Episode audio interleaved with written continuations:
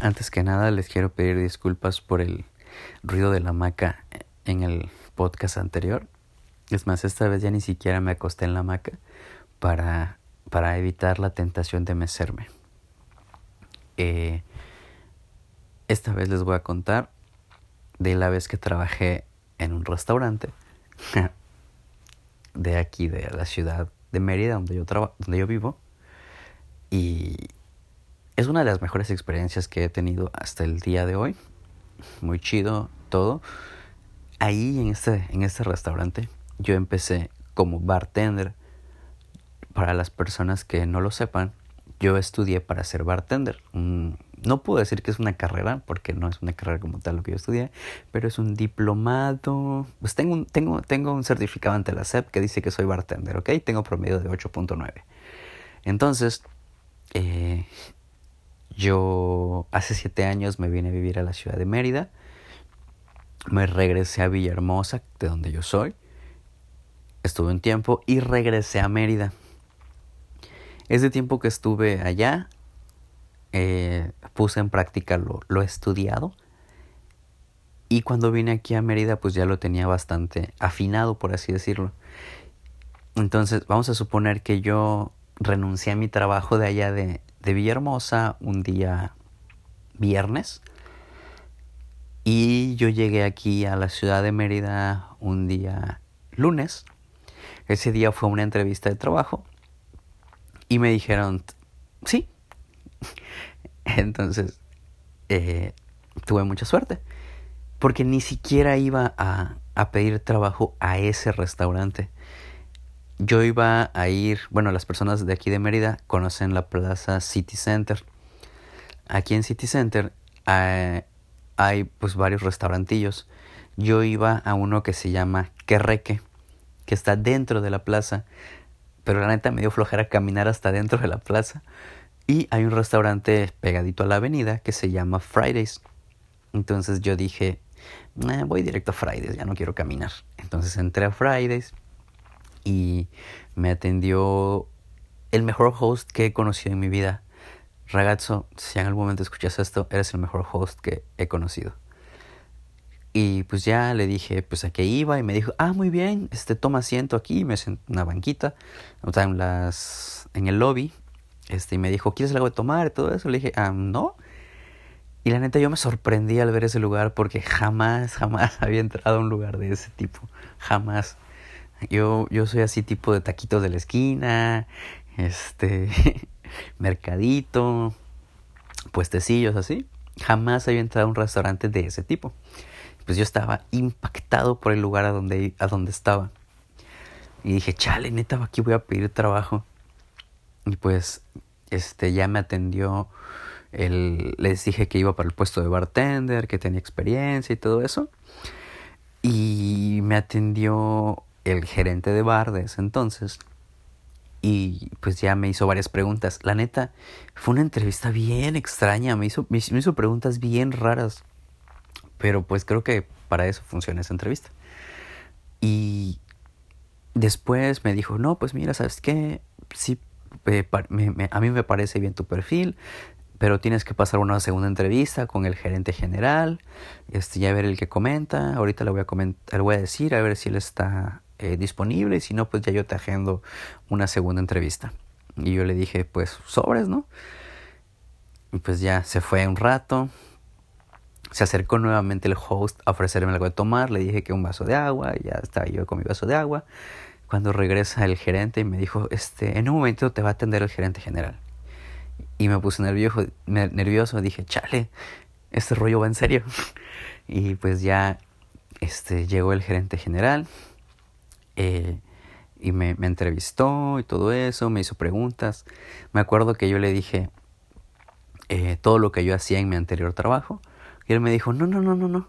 Es que aquí no, no importa la experiencia que traigas, porque aquí te vamos a volver a capacitar. Y así como que, ay, chale, pues ¿dónde estoy? dije, ah, pues ok, ¿no? Sobres. Y me ofreció, me ofreció todos los demás puestos que hay en el, en el restaurante. Todos. No sé, supongo yo que era una prueba para ver si de verdad quería ser bartender. Me dijo, mira, la verdad, los meseros ganan más. Eh, y me explicó, y yo dije, ah, ok, no, pero es que pues yo vengo para el puesto de bartender. Y me dice, no, pues mira, los hostes, los hosts tienen mayor sueldo, no tienen tantas propinas, pero pues tienen más sueldo. Yo le dije, ah, pues no, no, no, pues no me interesa, yo quiero ser bartender.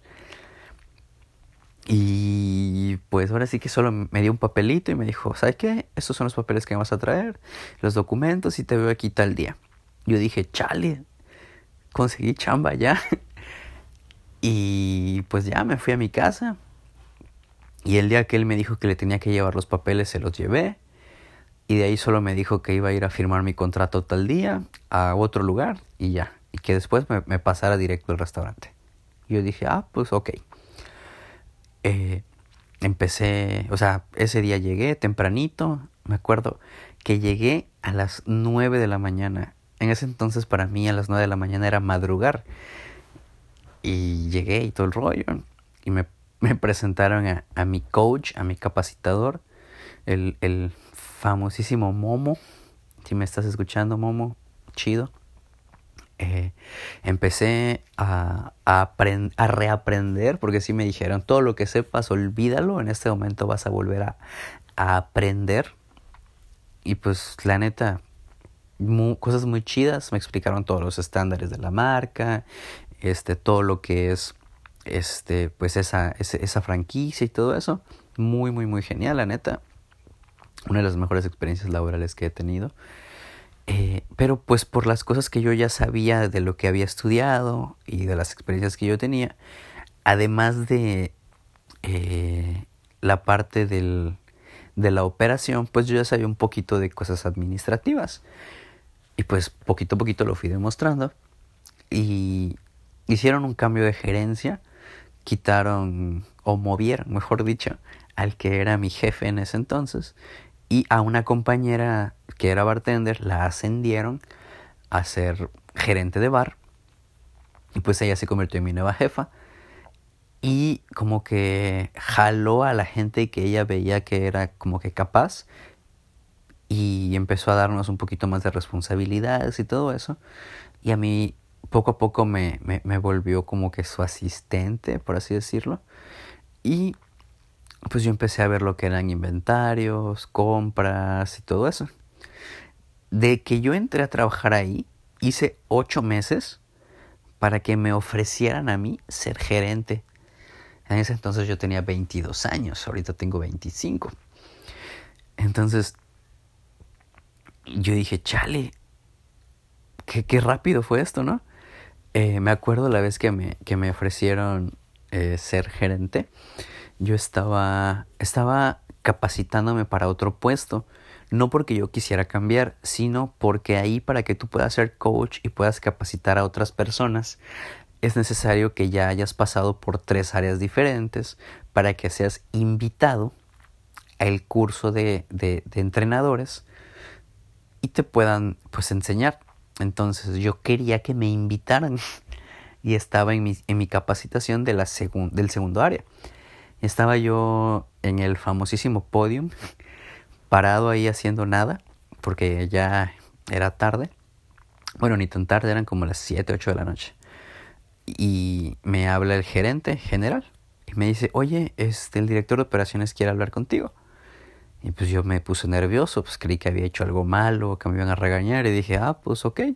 Yo jamás, jamás, jamás en mi vida había platicado, ni hablado, ni cruzado palabra con el director de operaciones más que un buenos días, un buenas tardes, si es que me cruzaba con él.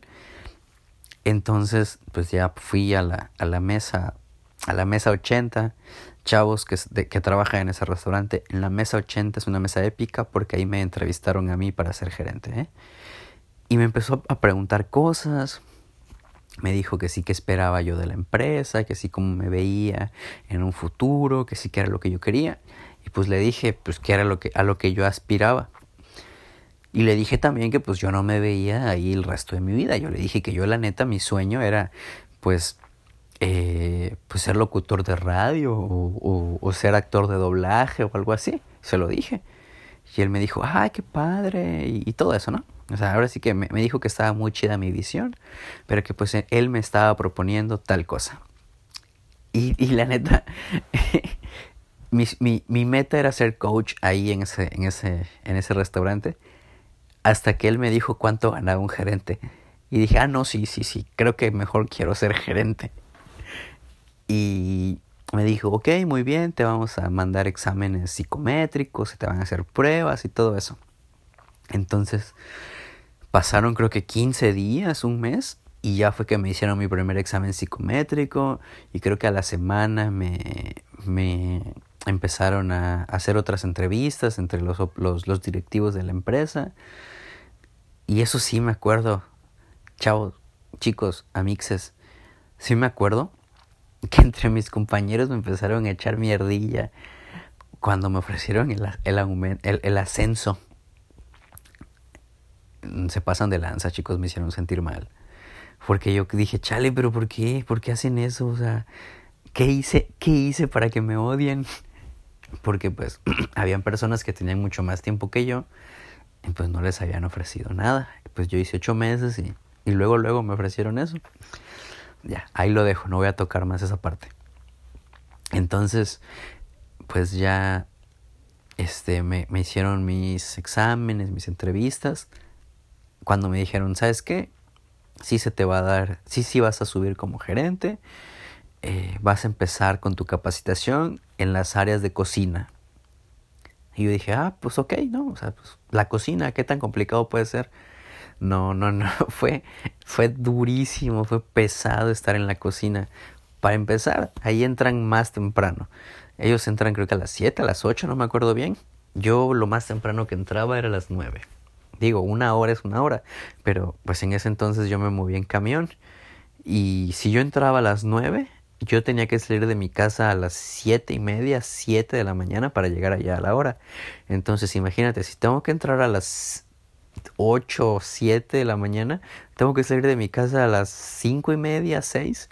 Entonces es un, un es, es, madrugar pues. Y dije, no, pues va. Y me lo aventé. Y el, el, el, el, entrenamiento en cocina es otra cosa porque pues son estándares de higiene, tienes que saberte temperaturas, tienes que conocerte las recetas y aparte que es una franquicia, entonces tienes que aprenderte muchos estándares. Y pues al final sí pude, ¿no? Pero pero sí mis respetos para compañeros cocineros, mis respetos para ustedes. Sé que no es fácil. Aunque me gusta cocinar, pero pues no al nivel de ellos, no puedo, no, no tengo esa capacidad. Después ya salía, salía a piso como, pues sí, ya, ya como gerente, pues, porque las, prácticamente las áreas del piso ya me las sabía. Y ya, ya, en vez de traer mi uniforme, mi chalequito y mi corbata de, de bartender, ya iba con camisita de vestir, pantalón de vestir, ya iba así más elegantioso. El único detalle es que hay una parte eh, complicada, que es la parte en la que cortas ese lazo de que tus compañeros o tus amiguitos ya no pueden serlo. Esa parte en la que te vuelves jefe, a mí me costó mucho trabajo. Que al final de cuentas, pues no siempre respetaba ese, esa barrera, pero sí es complicado esa parte en la que pues mis compañeros que eran meseros, pues ahora yo era su jefe. Entonces, sí cuesta trabajo el, el, el, poner esa barrera, ese muro de respeto. Que me costó trabajo y pues no siempre, no siempre la ponía, ¿no? Pero, pero sí es complicado al principio.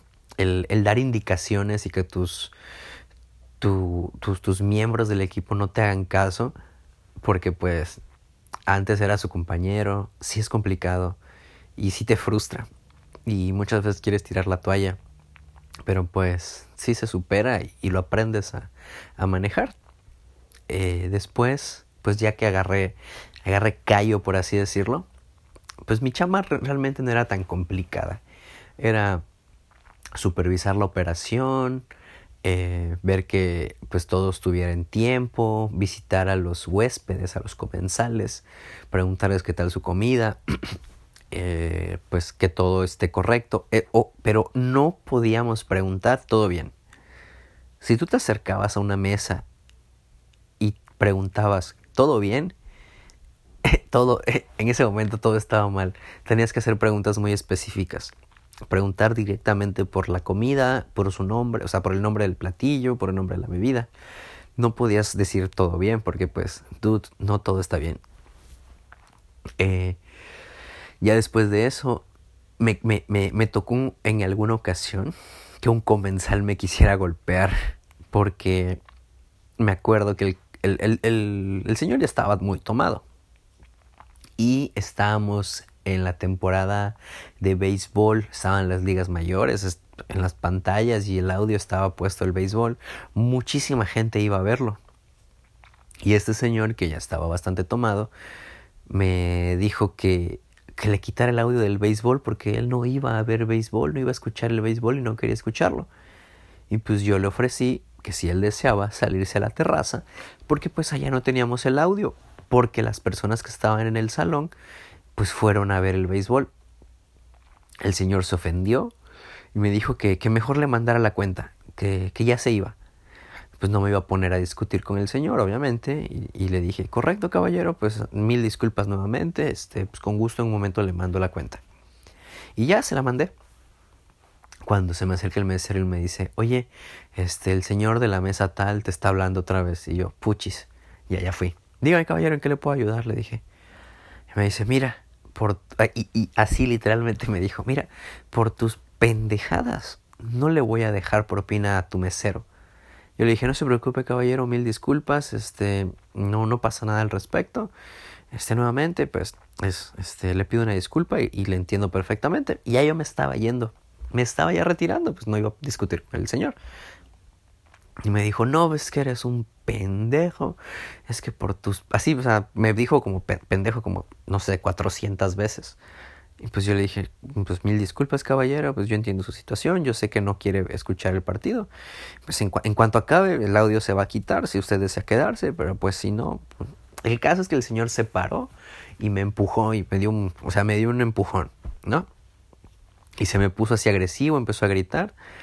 Y me acuerdo que un, un mesero se, se puso enfrente de él un mesero, o sea, yo mido unos 70, este mesero mide como unos 80 y algo, ¿no? Y se le puso ahí enfrente. Y el señor Chaparrito le dice, ¿qué? ¿Tú también quieres? Y se lo queda viendo el mesero, no, no, no, no, no. Y se fue atrás de mí. Y, o sea, ahorita ya que lo, plan lo que lo cuento me da risa, pero en ese momento pues fue una situación muy tensa. Y me dice una compañera gerente, me dice, este, vete a la, vete a la oficina, yo lo sigo viendo. Y ya se fue. Y este, o sea, yo me fui y el señor le empezó a gritar a mi compañera. Y, el, y mi compañera le dice, señor, váyase o llamo a la policía. Y agarró el señor sus cosas y se fue. Ya después el señor regresó sobrio a pedir disculpas, no directamente a mí, pero, o sea, me dijeron que regresó y pidió disculpas, que estaba muy tomado, pero pues X, ¿no? Este, pues sí, me, casi me, me, me mata el señor, casi muero ese día. Eh, otra situación así. Bueno, a mí, a mí fue la única vez que casi me, me golpean. De ahí en, fuera no he tenido ninguna otra situación. No tuve ninguna otra situación. Eh, darks. Mm, después estuve. Creo que lo más, lo más pesado de ese trabajo era el lidiar con los comensales muy eh, ¿cómo será? Muy um, prepotentes, pues por la zona en el que está en ese restaurante, eh, pues es zona de gente nice. Entonces, alguna que otra persona sí era así medio alzadilla, pero pues nada, nada que no se pudiera controlar. Y neta que días complicados, días pesados, el 31 de diciembre, porque se organiza cena de Año Nuevo. Y eso tiene que salir perfecto, porque cuando llega la gente, o sea, eh, eh, cuando se hace la cena de Año Nuevo, las personas hacían su reservación con anticipación y ya dejaban pagada su mesa. Ese día solo ellos iban a consumir, ese día ya no se pagaba nada, ya había barra libre. Y ya la mecha, eso de las barras libres era estar vigilando a los meseros. Porque no, si yo les contara cuántas veces me tocó ver a meseros que aprovechaban la barra libre para ponerse bien ebrios ellos también. No, hombre. Señor Don Pastilla, si algún día escucha usted esto, ¿se acuerda de, de la posada? De la posada en la que subió fotos al Facebook, en la cual fue su última posada. Pues bueno, eh, sí, sí, sí, bastante complicadas los 31, entonces esos días tenían que salir pues prácticamente perfectos. Esos días me acuerdo que yo ya, incluso siendo gerente, me ponía a meserear, a muertear, me metía al bar a apoyar, o sea, de todo. Eran días en los que era dar todo por el servicio. Pues estuve casi tres años en ese, en ese restaurante que a pesar de muchas cosas, a, mí personalmente sí me gustó mucho trabajar ahí.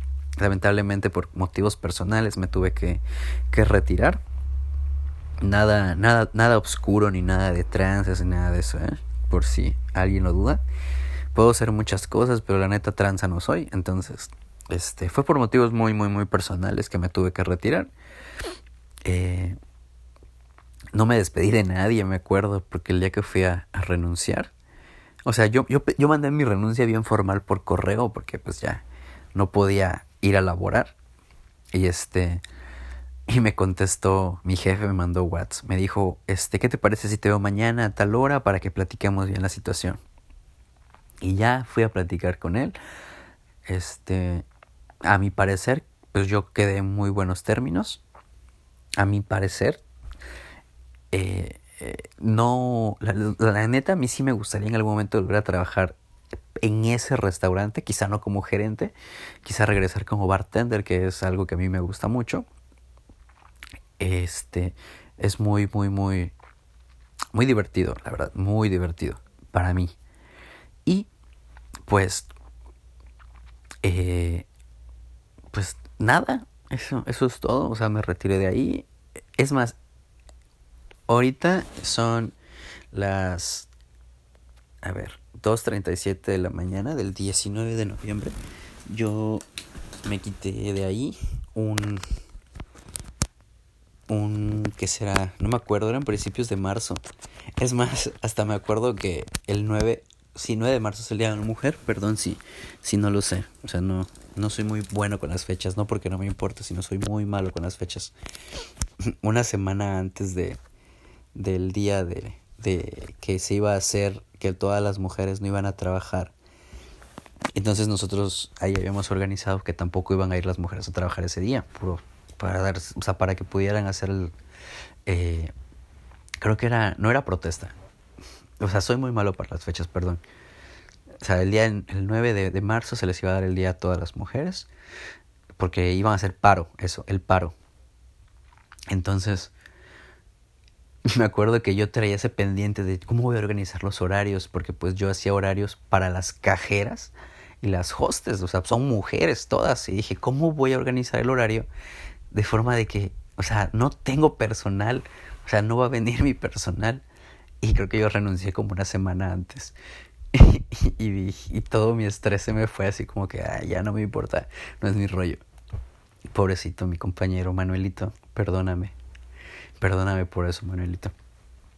Y pues ya, fue, fue, esa es mi, mi experiencia trabajando en ese, en ese restaurante. Es muy rico, es muy rico trabajar ahí.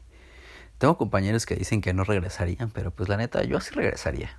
A pesar de que pues el ambiente de restaurante es muy pesado, a mí sí me gusta. Y pues es todo al respecto. Es lo que les quería contar hoy. Esa experiencia en ese lugar. Y ya, les quería recomendar una canción. La canción que les voy a recomendar el día de hoy es La Pelotona de Cártel de Santa. Si no lo han escuchado, escúchenla. Es una canción muy chida. De hecho, antes de empezar a grabar, esa canción estaba escuchando, por eso. Pues es todo por esta noche. Le, no salgan de su casa. Entreténganse este rato escuchándome. Ya estamos en Spotify escúchenme en Spotify y el día que sea millonario, pues me acordaré de ustedes y diré chido los que me escucharon al principio No les voy a dar dinero, pero pues chido, ¿no? Y es todo. Que tengan bonita noche. A ver si en unos días vuelvo a grabar. Esta vez, como pueden ver, sin hamaca. Neta, es que estar en hamaca. O si te subes a una hamaca y no te meces, ¿de verdad te subiste a una hamaca? Pero bueno, ya me estoy alargando demasiado. Que tengan bonita noche, bonito día, bonito, bonita vida. Así que paz.